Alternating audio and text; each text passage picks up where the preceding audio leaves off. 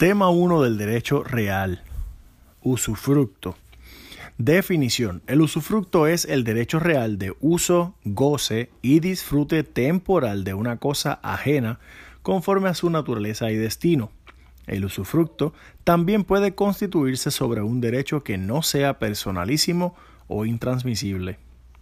El usufructuario debe cuidar la cosa dada en usufructo como un administrador prudente y al finalizar el usufructo, el usufructuario debe restituir la cosa al propietario. Importante en cuanto al límite temporal. Cuando la constitución del usufructo no se fije término o tiempo de duración, se entiende que éste está constituido por toda la vida del usufructuario. Importante.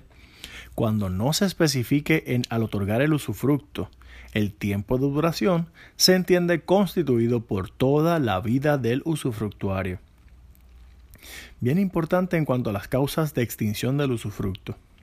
El usufructo se, extingue por la muerte del usufructuario. Importante, ojo cascaroso. Si muere el propietario, el, usufructo subsiste. La pérdida total de la cosa objeto del usufructo. Pérdida total de la cosa objeto del usufructo. Cuidado, si se pierde parcialmente, el usufructo subsiste. Sin embargo, el usufructo establecido a favor de personas jurídicas no puede exceder de 30 años. El usufructo a personas jurídicas no puede exceder de 30 años, salvo que otra cosa se disponga en legislación especial. En cuanto a la, a la persona jurídica, el usufructo de estas puede extinguirse por, primero, cuando la persona jurídica deja de existir cuando la persona jurídica deja de existir. Y esto es bien importante, estar pendiente al Departamento de Estado. El transcurso de los 30 años de establecido el usufructo. Transcurren los 30 años, se extingue el usufructo a persona jurídica. Frutos y tesoros. El usufructuario, en defecto de la insuficiencia de título, sí tiene derecho a recibir todos los frutos naturales y civiles de los bienes usufructados. Bien importante, el usufructuario en, en defecto o insuficiencia de título sí tiene derecho a recibir todos los frutos naturales y civiles de los bienes usufructuados. Regla general, el derecho del usufructuario no, no, importante en cuanto a los tesoros, no se extiende a los tesoros descubiertos en el bien objeto del usufructo. Bien importante, el derecho del usufructuario no, no, no, no, no se extiende al tesoro descubierto en el bien objeto del usufructo. Excepción, excepto la participación que pueda corresponderle por encontrarlo, entiéndase el 50%. Bien importante. Hallazgo y pertenencia del tesoro. El tesoro le pertenece al dueño del terreno o de la cosa mueble en la que se halla. ¿Qué es un tesoro? El tesoro es el depósito oculto o ignorado de dinero, alhajas u otros objetos valiosos cuya legítima pertenencia no consta. En cuanto a la compensación al descubridor, y aquí es donde le conectamos el usufructuario con el descubridor. Cuando el descubridor del tesoro ocurre, el descubrimiento del tesoro ocurre por casualidad en lugar ajeno y por una persona que tiene la posesión legítima o autorización del propietario por estar allí. Bien importante, cuando el descubrimiento ocurre por casualidad en lugar ajeno y por esa persona que tiene la posesión legítima o la autorización para estar ahí, en todos estos casos le corresponde la mitad a la persona que lo descubrió. Frutos pendientes en el usufructo. los frutos naturales o industriales pendientes o colgando al comienzo, al comienzo del usufructo le pertenecen al usufructuario. No pertenecen al usufructuario los frutos pendientes o colgando al momento de la extinción del usufructo. Recibiste lo que estaba cuando llegaste, pero dejas lo que hay cuando te vas. Extensión del usufructo. El usufructuario sí tiene derecho a disfrutar de las accesiones y las servidumbres existentes en favor de la cosa usufructuada, así como la de los demás beneficios inherentes a ella. Las mejoras realizadas por el usufructuario. El usufructuario sí puede hacer los bienes objetos del usufructo, las mejoras útiles o de recreo que tenga por conveniente, siempre y cuando no altere la forma o sustancia. Importante. Él puede hacer todas las mejoras útiles o de recreo que quiera, siempre y cuando no altere la forma o sustancia.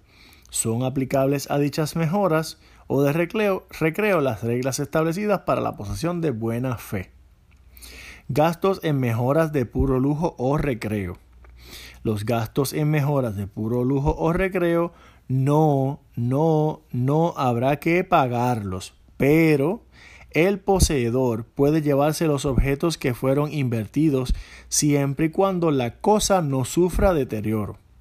Y si el que vence la posesión no prefiere quedarse con ellos, pagándole al poseedor de buena fe el valor actual de lo gastado y el poseedor de mala fe el valor que tiene al momento de entrar en la posesión, a elección del vencedor.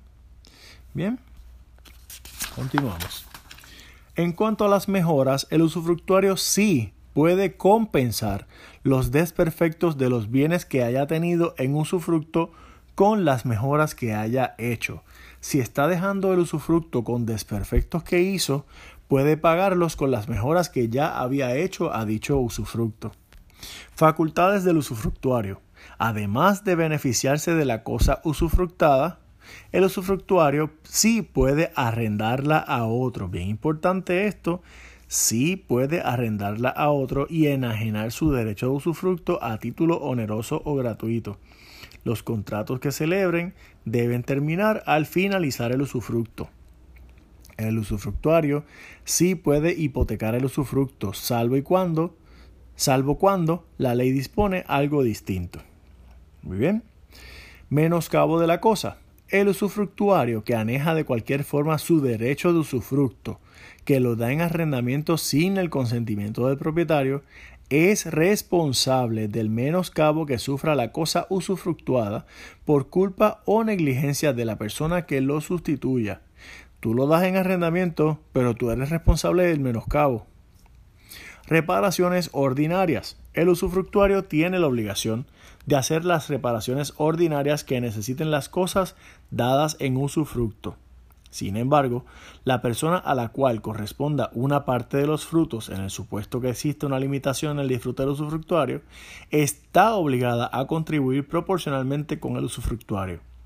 Si hay que hacer reparaciones ordinarias a la finca y la mitad de, de, los frutos de la finca le pertenecen al dueño, tiene que aportar al mantenimiento de reparaciones ordinarias. Bien importante, cuando se comparte el usufructo o lo que éste provee, se dividen los gastos en la misma proporción. Importante y voy a repetir. Cuando se comparte el usufructo o lo que éste provee, se dividen los gastos proporcionalmente. Si el usufructuario no hace las reparaciones ordinarias después de que el propietario se las requiera, el propietario podrá hacerlas por sí mismo a costa del usufructuario significa que el propietario se las puede cobrar. Dueño de la finca que tú tienes en usufructo te pide que hagas las reparaciones y no las haces, él te puede cobrar si él las hace. Reparaciones ordinarias son las que exigen los deterioros o los desperfectos procedentes del uso que suele darse a las cosas, según la clase, naturaleza y que además son necesarias para su conservación. Reparaciones extraordinarias el propietario está obligado a pagar las reparaciones extraordinarias. El usufructuario debe avisar al propietario cuando sea urgente la necesidad de hacer la reparación extraordinaria. Cargas y contribuciones. CRIM, por ejemplo. El pago de las cargas, las contribuciones y los gravámenes de los frutos son de cuenta del usufructuario durante todo el tiempo que dure el usufructo. Le tocan las contribuciones al usufructuario. Causas de extinción del usufructo. El usufructo se extingue por la muerte del usufructuario. Ojo, no dice por la muerte del propietario, esto es una cáscara. Por el cumplimiento del plazo o de la condición resolutoria consignada en el título constitutivo.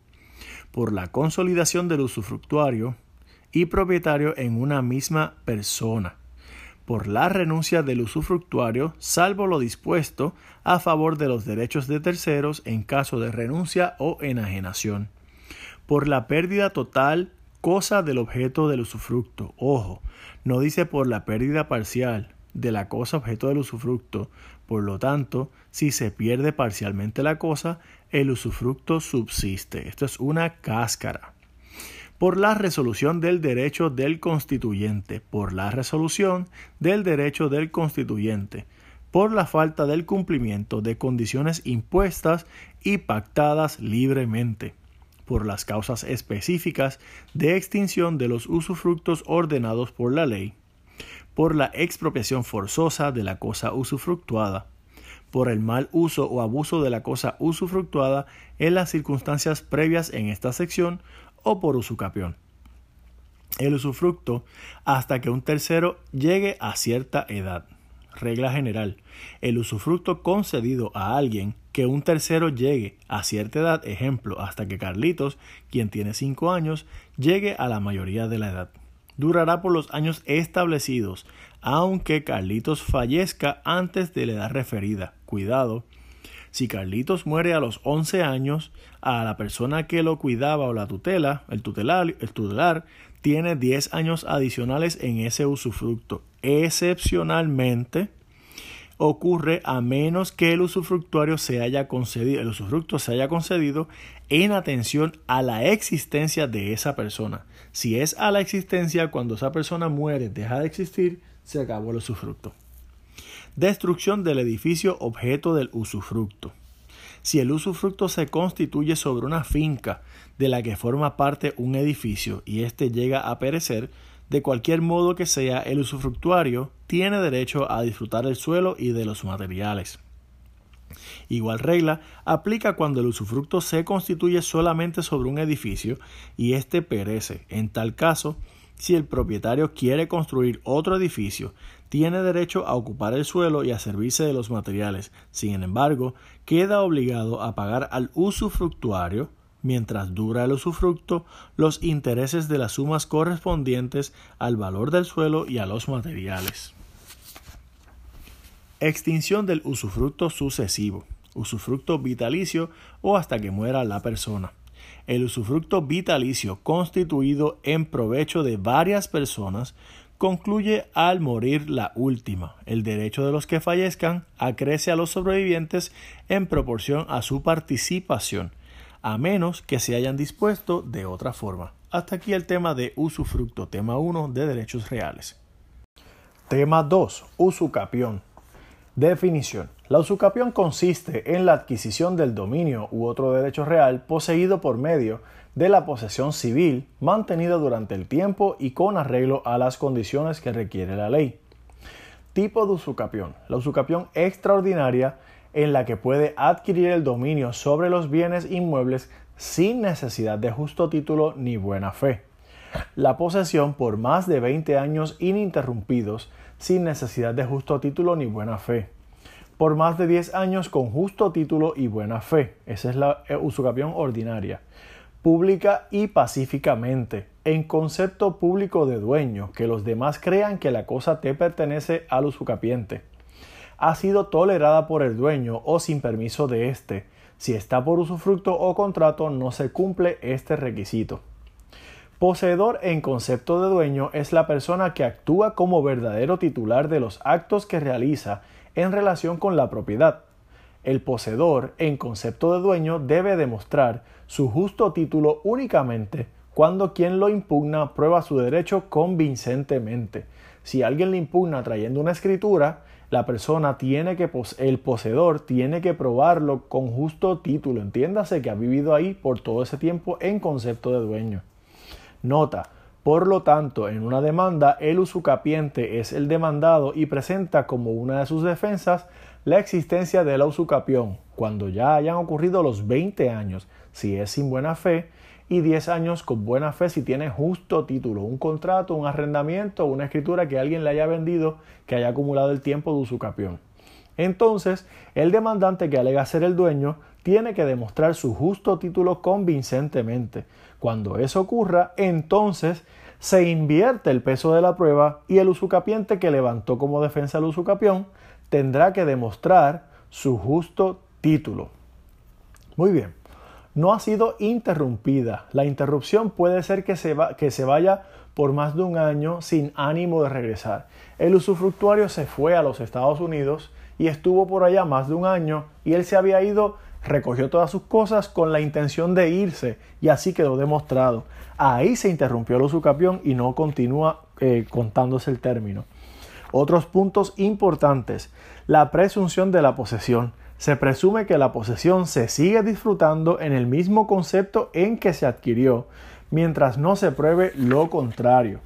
Un precarista, por ejemplo, puede invertir su título mediante un acto que refleje un cambio externo en su conducta, sustituyendo la posesión de precario por la posesión en concepto de dueño y así comenzarlo a sucapir el dominio.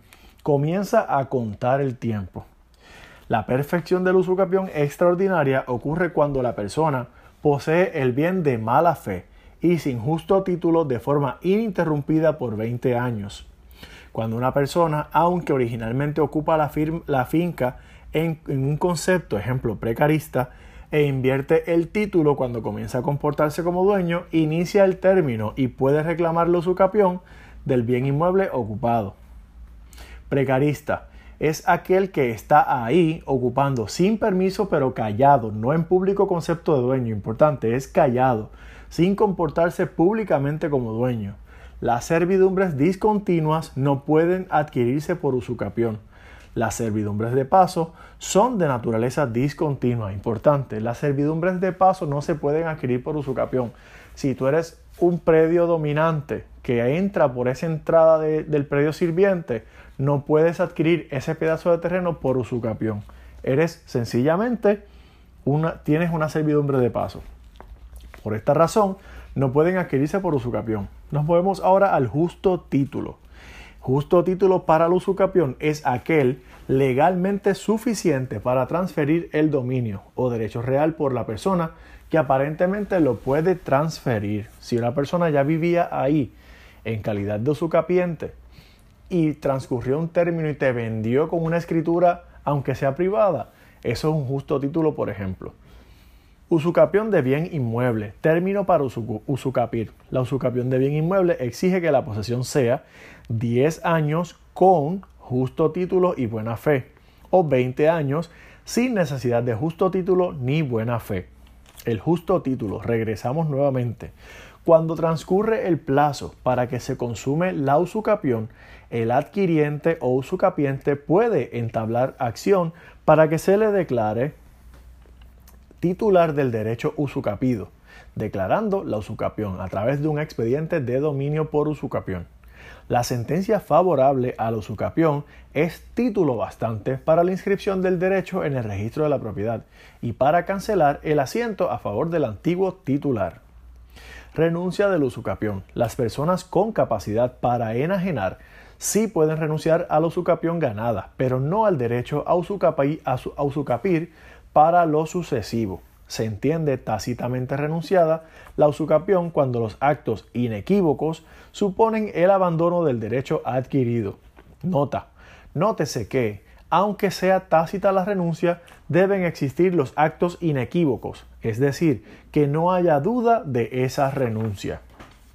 Adquisición de la propiedad. La propiedad se adquiere por medio de la ley, la ocupación, el hallazgo, la accesión, la especificación, la usucapión, sucesión testada o intestada o por consecuencia de ciertos contratos mediante la tradición. Hallazgo y pertenencia del tesoro, tema 3. Hallazgo y pertenencia del tesoro, tema 3 de reales. Hallazgo y pertenencia del tesoro. El tesoro pertenece al dueño del terreno o de la cosa mueble en la que se halla. Compensación al descubridor cuando el descubrimiento del tesoro ocurre, 1. por casualidad, 2. en lugar ajeno y 3. por una persona que tiene la posesión legítima, ejemplo usufructo, o la autorización del propietario para estar allí. En todos los casos anteriormente indicados, le corresponde la mitad del valor del tesoro a la persona que lo descubrió. Es importante resaltar que en un mismo terreno en donde está contando el tiempo para usucapir y no se ha consumado el mismo 20 años, le corresponde la mitad al dueño, aun cuando inclusive haya consumado el usucapión. Si pasaron los 20 años pero descubriste el tesoro en el año 19, le corresponde la mitad al dueño del terreno. Aplicabilidad de las normas. En los casos de hallazgo del tesoro oculto, sus respectivas compensaciones le son aplicables las disposiciones anteriores únicamente cuando no son contrarias a las normas que regulan el patrimonio cultural. Importante, si el tesoro que se encontró es un patrimonio cultural, aquí el, aquí el mecanismo. Esto significa que si lo encontrado es un patrimonio cultural, nadie, ni dueño, ni usucapiente, ni la prima, ni el familiar, ni nadie, recibe pago Patrimonio cultural es todo aquello que se encuentra fuera del tráfico jurídico por su interés o valor ecológico, histórico, cultural, artístico, monumental, monumental arqueológico, etnográfico, documental o bibliográfico. Y, y por lo tanto es patrimonio del pueblo de Puerto Rico. Puntos clave. Adquisición por ocupación. Se adquieren por ocupación los bienes apropiables que por su naturaleza carecen de dueño. Definición de tesoro. Tesoro oculto es el depósito oculto, depósito oculto o ignorado de dinero u otros objetos preciosos cuya legítima pertenencia no consta. El tesoro oculto pertenece al dueño del terreno en que se hallare. Cuando se descubre un tesoro en propiedad ajena y por casualidad, la mitad del tesoro corresponde a la persona que lo descubrió y la otra mitad al dueño de la finca, aunque se desconozca quién es o se esté ocupando la misma en concepto de mala fe como lo ocurre en la usucapión. Importante, si pides permiso para entrar a un lugar porque sabes que ahí hay un tesoro, no lo encontraste por casualidad, así que le corresponde 100% al dueño. Cuando único te pueden dar el 50% es cuando lo consigues por casualidad, siendo ocupante con permiso del dueño en esa finca. Y es solamente en esa circunstancia. Tema 4. Comunidad de bienes. Cuando una cosa o un derecho pertenecen en común pro indiviso a dos o más personas, a falta de pacto entre comuneros o de disposiciones o comunidades especiales, la comunidad de bienes se rige por lo dispuesto aquí. Presunción de igualdad de cuotas. Las cuotas o por ciento de participación de los comuneros se presumen iguales. Dos puntos que voy a recordar y a consistentemente repetir.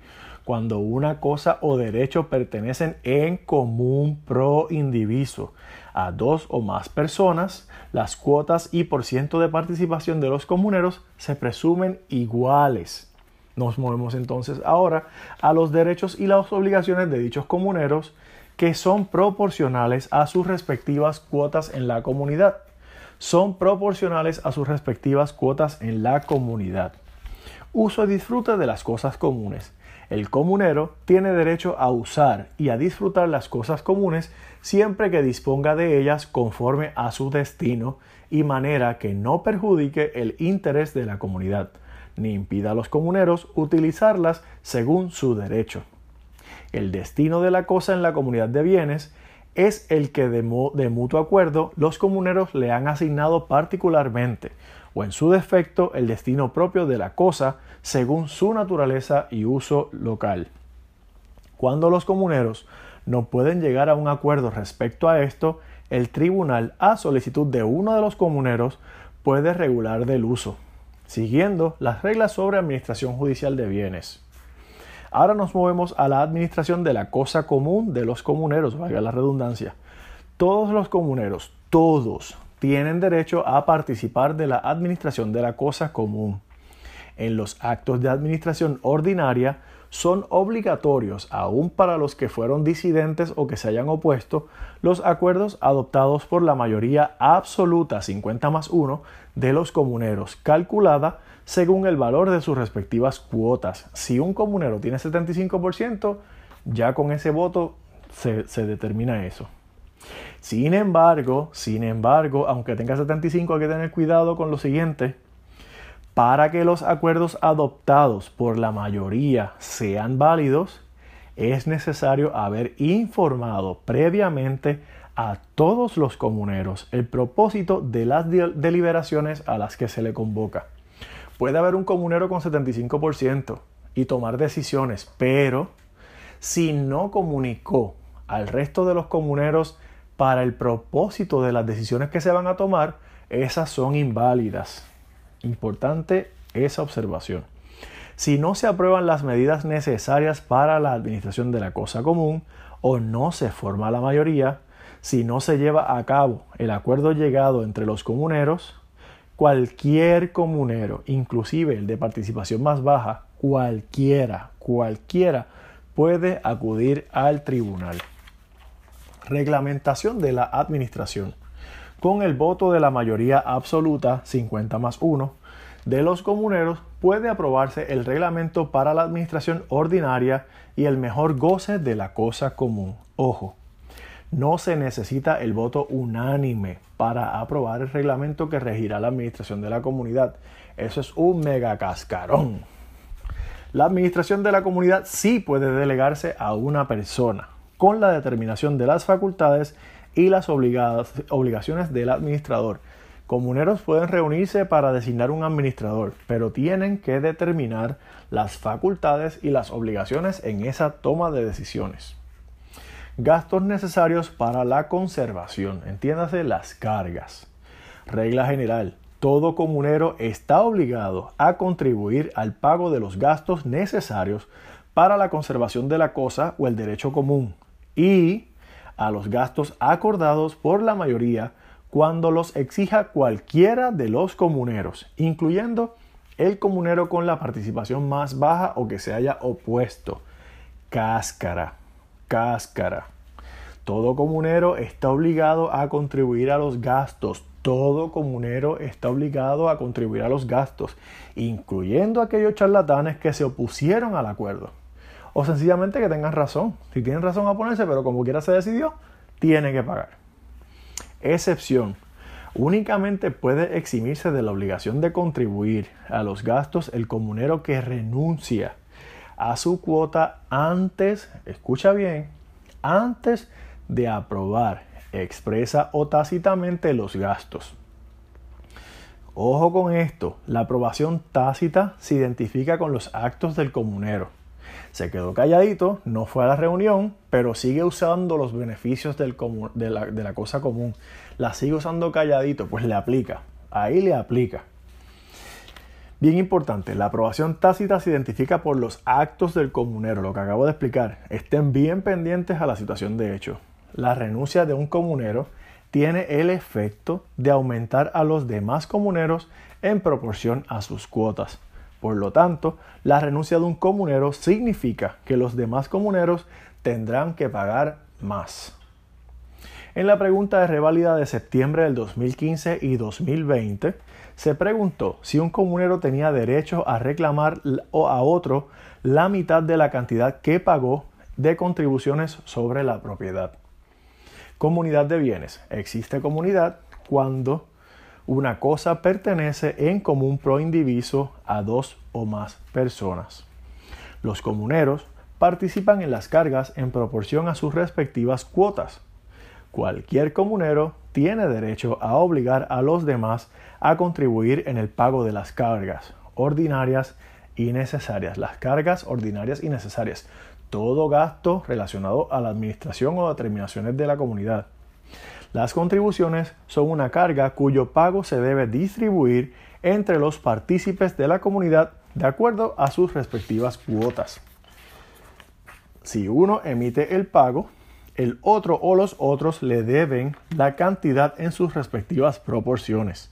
En ese caso, ambos comuneros, por ser dueños en igual proporción, debían dividirse el pago de contribuciones en igual proporción. Uno de ellos pagó la totalidad de las contribuciones, por lo tanto, el otro debía reembolsarle en proporción a su participación. Actos de disposición material o jurídica. Se necesita, importante con esto, disposición material o jurídica, se necesita el consentimiento unánime de los comuneros para llevar a cabo innovaciones y alteraciones sustanciales de la cosa común.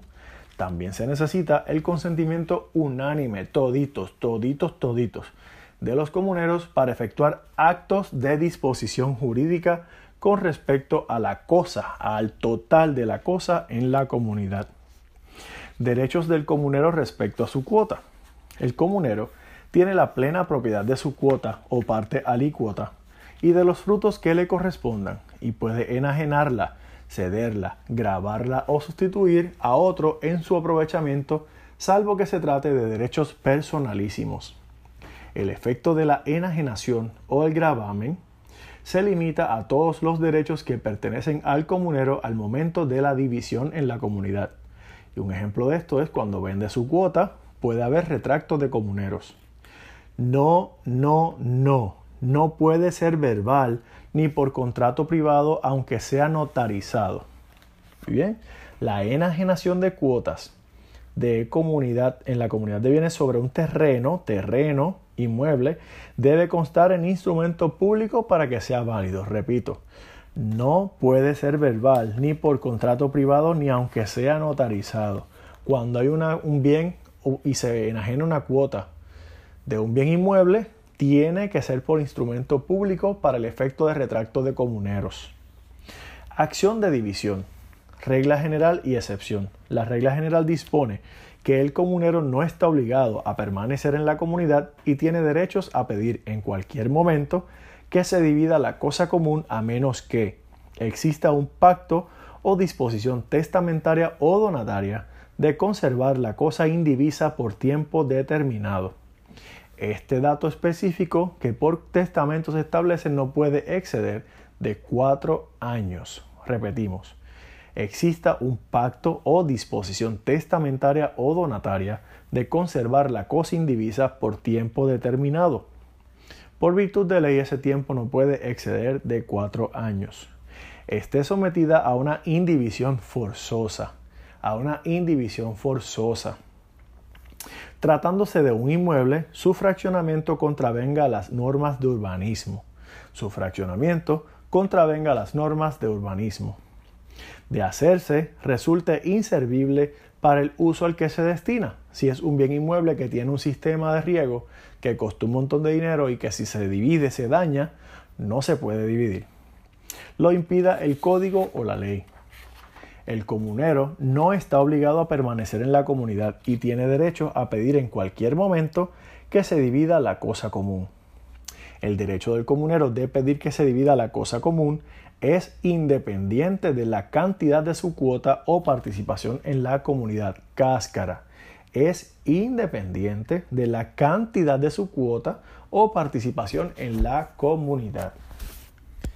Pacto o disposición de conservar la cosa indivisa si es válido el pacto por consentimiento unánime o la disposición testamentaria o donataria de conservar la cosa indivisa por un tiempo que no exceda de cuatro años. El pacto de indivisión sí se puede prorrogar o extender mediante acuerdos posteriores siempre que no sean eh, mayores a cuatro años cada uno. Se renueva cada cuatro años de manera unánime. Ojo, no hay límite en la cantidad de acuerdos para prorrogar la indivisión. Lo que hay límites es la cantidad máxima de años. División a un compacto o disposición en contrario. La división de la cosa común, aun cuando exista pacto o acuerdo anteriormente tomado entre los comuneros, sí es válida cuando existe consentimiento unánime. Por unanimidad decidieron dejarla cuatro años sin dividirla. Pero a los dos años uno quiere dividirla, no puede hacerlo a menos que exista consentimiento unánime de todos los comuneros. De no existir consentimiento unánime, tiene que esperar a que terminen esos cuatro años y ahí entonces oponerse. Pregunta de reválida de marzo del 2013. Se preguntó si era válida la petición de la división de la finca aun cuando habían estipulado que sería indivisa por un tiempo indeterminado lo que acabo de explicar. Norma general, ningún copropietario está obligado a permanecer en la comunidad. Cada uno de los copropietarios puede pedir en cualquier tiempo que se divida la cosa común. Pero sí es válido el pacto de conservar la cosa indivisa por tiempo determinado, el cual nunca será mayor de cuatro años, y este puede ser prorrogable. Si se hace pacto indeterminado, indeterminado sin estipular años, este será inválido bajo el nuevo Código Civil. En este caso, el pacto fue por tiempo indeterminado y por tal razón era inválido, por lo que cualquiera de los comuneros podía pedir la división en cualquier momento. Ojo, la regla general dispone que cuando hay pacto de indivisión, aún dentro del tiempo, se puede acordar unánimemente que se rompa el pacto. En este caso, como se puso por tiempo indeterminado, que hace inválido el acuerdo, cualquiera puede pedir la división en cualquier momento. En septiembre del 2015 se preguntó si por razón de indivisibilidad de la finca era necesaria la adjudicación de la misma a uno de los comuneros o a la venta y repartir el precio entre ellos. Como norma general, cada propietario puede pedir en cualquier tiempo que se divida la cosa común, salvo que, como consecuencia de la división, la cosa resulte inservible para el uso al que se destina. Una finca no es legalmente divisible si existen bienes integrados a ella que por su propia naturaleza son indivisibles. En este caso, la finca tenía un sistema de riego costoso que recorría toda la propiedad. Cuando la cosa fuese esencialmente indivisible, puede adjudicarse a uno de los comuneros que éste le pague al otro, o si no se ponen de acuerdo, se vende y se reparte el producto de la venta. En este caso, la finca era esencialmente indivisible por su uso y los bienes que contenía. Por lo tanto, quien solicita la división puede vender su participación al otro o de no existir acuerdo entre ellos, se procede con la venta y la distribución del precio en partes iguales. Hasta aquí el tema 4 de derechos reales.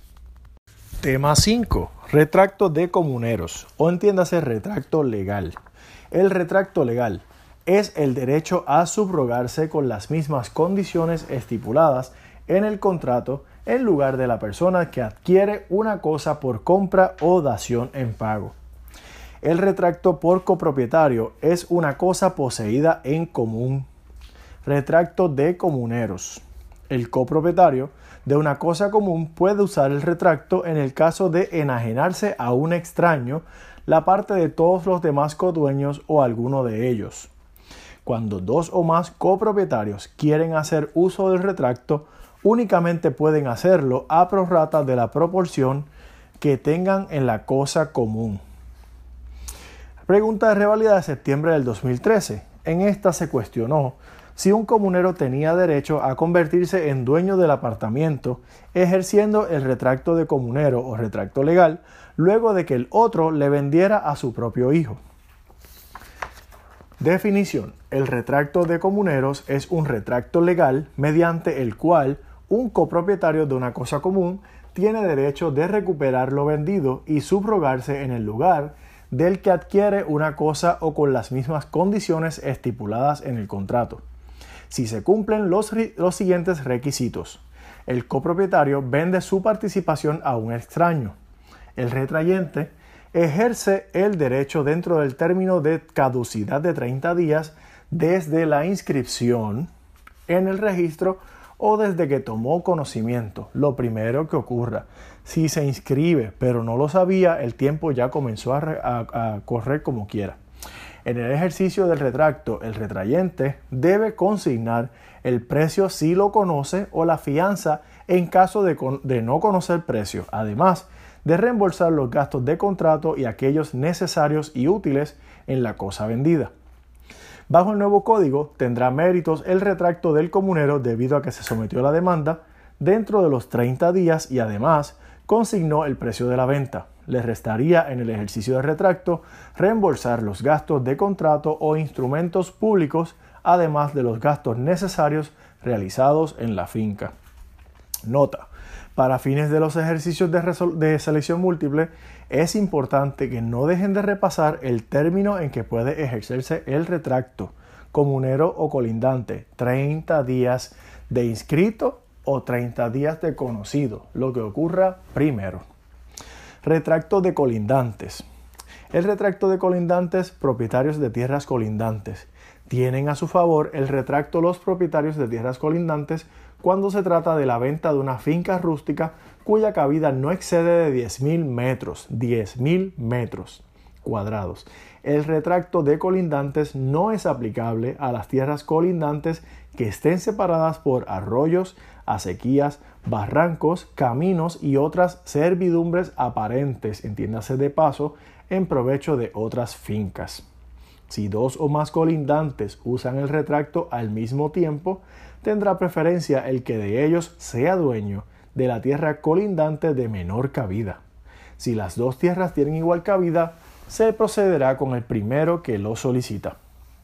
El término para ejercer el derecho de retracto de comuneros excluye el de colindantes. El término para ejercer el derecho de retracto legal es de 30 días contados desde la inscripción en el registro o desde que el retrayente haya tenido conocimiento de la venta, lo que ocurre primero. El retracto de comuneros, repetimos, excluye al de colindantes. En septiembre del 2013 se preguntó si un colindante tenía derecho a convertirse en dueño de la finca de 10.000 metros cuadrados vendida a su lado, ejerciendo el derecho de retracto legal de colindante, luego que le vendieran a tercero. Definición. El retracto legal es el derecho a subrogarse con las mismas condiciones estipuladas en el contrato, en lugar del que adquiere una cosa por compra. Los titulares de fincas colindantes tienen derecho de retracto de colindante con respecto a la finca rústica cuya cabida no exceda de 10.000 metros cuadrados. El derecho de retracto legal debe ejercerse dentro del término de 30 días en una de las primeras dos instancias, desde la inscripción en el registro o desde que el retrayente tuvo conocimiento de la venta. En este caso, aun cuando tercero no había registrado el título en el registro de la propiedad, al, al colindante haberse enterado, comenzó a decursar el término de 30 días. Al presentar la demanda a los cinco días desde que tuvo conocimiento de la venta, la demanda de colindante fue oportuna, por lo que no tiene méritos la alegación de tercero. Bien importante. Nos movemos ahora al tema 7, accesión. Derecho de accesión. La propiedad de los bienes da derecho por accesión a todo lo que se les une o incorpora natural o artificialmente. Accesión del mueble a inmueble. Lo construido, plantado o sembrado en suelo ajeno, en suelo ajeno. Y las mejoras o reparaciones hechas en este le pertenecen al dueño con sujeción a lo que se disponga en esta subsección. Presunción a favor del propietario. Las obras, siembras y plantaciones se presumen hechas por el propietario y a su costa, mientras no se demuestre lo contrario. Plantaciones u obras de construcción hechas con materiales ajenos. El dueño del terreno que planta o construye en el terreno suyo con materiales ajenos debe pagar su valor al dueño de estos si éste actuó con mala fe, está obligado además al resarcimiento de daños y perjuicios. El dueño de los materiales tiene derecho a retirarlos únicamente cuando pueda hacerlo sin menoscabo a la obra construida, sin que perezcan las plantaciones, las construcciones o las obras ejecutadas. Sembrador de buena fe. El dueño del terreno en el que se siembra o se planta de buena fe esto es, por ejemplo, una persona que esté en arrendamiento, en usufructo, etc. Sí tiene derecho a hacer suya la siembra o la plantación, previa la indemnización de los gastos necesarios y útiles, así como también los gastos en mejoras de puro lujo y recreo establecidos en este código, o a obligar a la persona que plantó a pagar el precio del terreno y a la que lo sembró la renta correspondiente. Edificante de buena fe el dueño del terreno en el que se construye de buena fe y con los permisos correspondientes puede optar entre 1. Hacer suya la obra previo el pago de su valor, cuyo monto será el promedio, promedio entre el costo y el valor actual, o segundo, obligar al edificante a pagar el precio del terreno.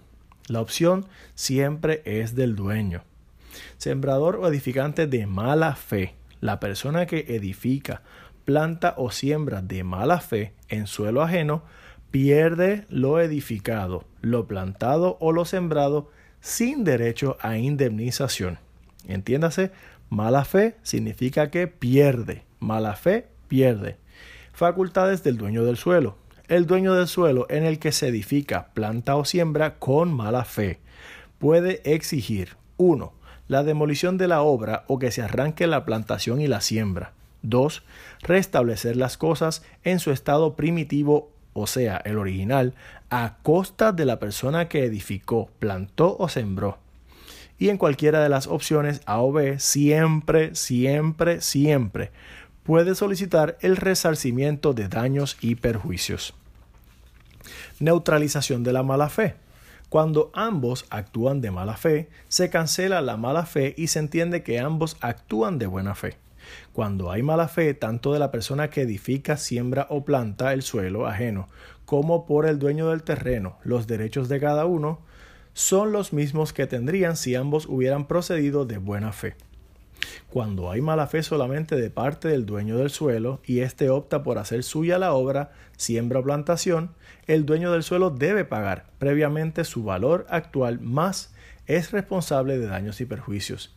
Existe mala fe de parte del dueño del suelo cuando el hecho, obra, acto, siembra plantación se lleva a cabo a su vista, ciencia o paciencia sin éste oponerse. En septiembre del 2006 se preguntó si un usufructuario tenía derecho a que se le comprara la casa que había construido en el suelo ajeno siendo ocupante de buena fe. Como regla general, es edificante de buena fe en el suelo ajeno el que construye con permiso del dueño del terreno. El dueño del terreno en que se edificare de buena fe tendrá derecho a hacer suya la obra previo al pago al dueño de la obra del valor promedio entre el costo y el valor actual, o como segunda opción, obligar al edificante a pagar el precio del terreno al momento de, ejercitarse el derecho de accesión. Usufructuario es edificante de buena fe porque construyó la casa con permiso de la dueña. Ahora bien, en cuestión a la retención de la cosa, el edificante de buena fe en terreno ajeno tiene el derecho de retención de la cosa hasta que se le indemnice. Como edificante de buena fe, entiéndase el usufructuario, tendría derecho a quedarse en la casa hasta, hasta tanto dueña opte por pagar el valor de la casa determinado entre el promedio y el valor actual u obligar al edificante a pagar el precio del terreno al momento de ejercitarse el derecho a la accesión. En resumen, si dueño no me paga, retengo hasta pago o liquidación. Tema 8 de reales. Derecho de uso y habitación. Se constituyen los derechos de uso y habitación como personalísimos. El carácter presumible vitalicio se presume vitalicio el derecho de uso o de habitación constituido a favor de una persona natural sin especificar su duración. Diversidad de titulares. Los derechos de uso y habitación sí pueden constituirse en favor de diversas personas simultánea o sucesivamente el usuario y el habitacionista no pueden, no pueden, no pueden enajenar o arrendar su derecho por ninguna clase de título. No se puede hipotecar, no se puede subarrendar, no se puede ceder. Resarcimiento de daños. El usuario y el habitacionista sí responden por los daños ocasionados por el ejercicio negligente de su derecho, por los defectos de las reparaciones ordinarias debidas y por la omisión del deber de custodia. Si no cuidó el uso o la habitación como una persona prudente, tiene que pagar por eso. Extinción del derecho de uso y habitación. Este derecho se extingue por la muerte del usuario o del habitacionista, por el cumplimiento del plazo o de la condición resolutoria consignada en el título constitutivo, por la consolidación del derecho de uso o de habitación y la propiedad en una misma persona, por la renuncia del usuario o habitacionista, por la pérdida total de la cosa objeto del uso o la habitación. Importante y resaltamos aquí, no dice por la pérdida parcial de la cosa objeto del derecho de uso y habitación. Por lo tanto, si ocurre una pérdida parcial, entiéndase que a la casa se le va a la mitad del techo, pero todavía subsiste el cuarto, puede continuar utilizándolo y no queda extinguido por la resolución del derecho del constituyente, por la falta de cumplimiento de condiciones impuestas o pactadas libremente, por la expropiación forzosa de la cosa objeto de uso o habitación, por usucapión, por resolución judicial en caso de ejercicio de gravemente contrario a la naturaleza del bien, por el mal uso dispuesto en el código, por la inhabitabilidad sobrevenida. Tema 9. Derecho de habitación. Posible escoge. El derecho de habitación es el derecho a ocupar la parte del inmueble indicada en el título constitutivo o, si no existe esa indicación, el derecho a ocupar la parte necesaria para atender las necesidades de vivienda del usuario y de las personas que conviven con él, ejemplo, la familia. Aunque el número de la familia aumente después de la constitución, del derecho de uso, o sea, persiste, subsiste aunque la familia aumente. El derecho de habitación sí incluye el derecho de ocupar las dependencias y ejercer los derechos anexos de la vivienda, uso del patio, etc. Los gastos. El habitacionista no tiene que pagar los gastos derivados de la vivienda, siempre que haga uso normal de ella.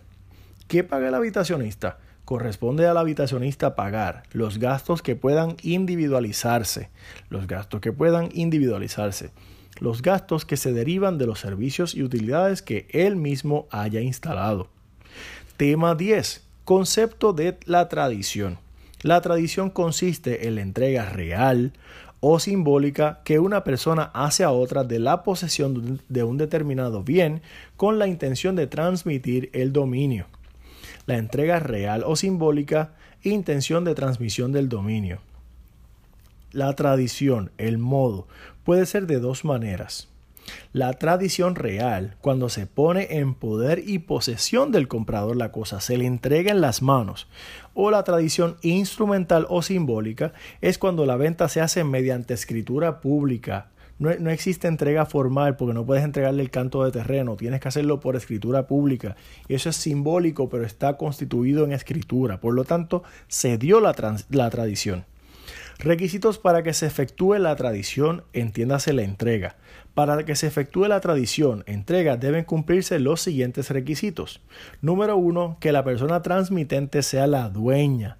Tú puedes recibir por tradición del dueño, del dueño que exista justa causa para la transmisión. O sea, que si es un contrato, que es algo válido realmente.